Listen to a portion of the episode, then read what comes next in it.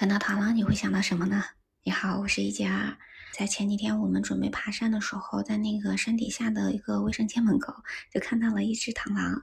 这时候呢，在我们后面的一个小朋友就喊起来说：“哇，螳螂，它得吃了自己的伴侣才能生宝宝。”旁边就有人打球问他说：“你怎么知道的呀？”然后这个小孩就说：“《黑猫警长》里面演到的呀。”所以你看，一部动画片对我们的影响还是挺大的哈。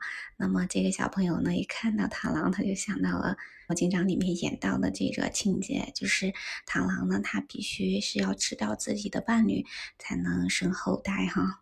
所以《黑猫警长》这部动画片可以说对我们中国的小孩影响还是很大的啊。我小时候就特别喜欢《黑猫警长》这部动画片。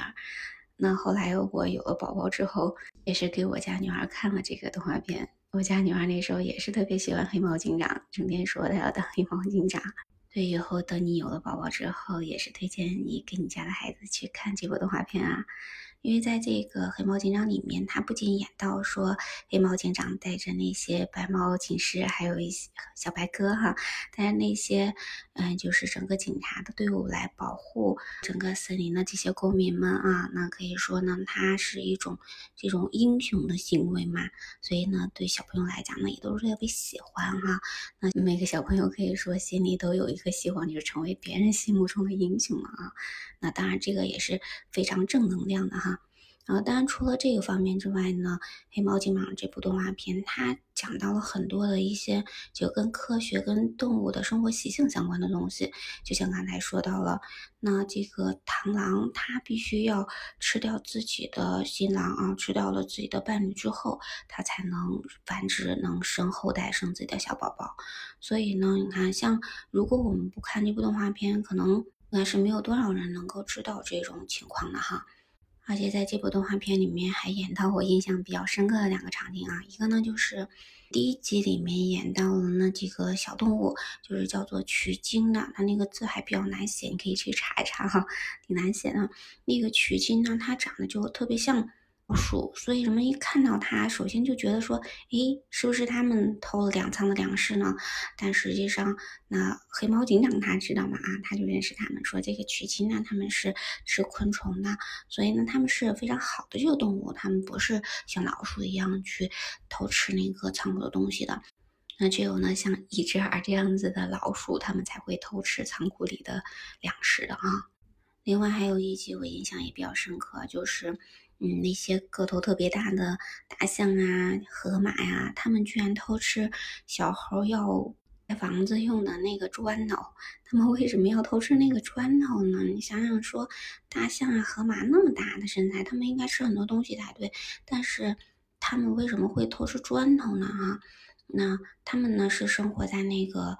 嗯，比较热带的那个地方，那地方的土壤呢，它就是那种红壤、黄壤，嗯，是酸性的，它里面有特殊的一些微量元素。但实际上呢，红壤、黄壤它并不是那种特别肥沃的啊，它不是特别嗯适合生长那些嗯农作物的。但是呢，这种红壤、黄壤里面的那些嗯有机物质，确实呢对。大象呀、河马啊这些，它们的身体是特别有帮助的哈。所以呢，嗯，他们不知道从哪儿去获取这些东西。但是呢，小猴它准备盖房子用的这个砖头呢，就是用这种红壤黄壤来做成的。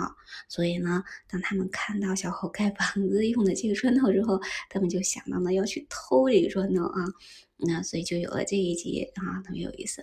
所以呢，我就想着说，诶，如果我没有看这动画片，可能还不知道说，诶，大象、河马它们还要吃这种东西，这种土啊，来维持自己的身体的一种微量元素的平衡。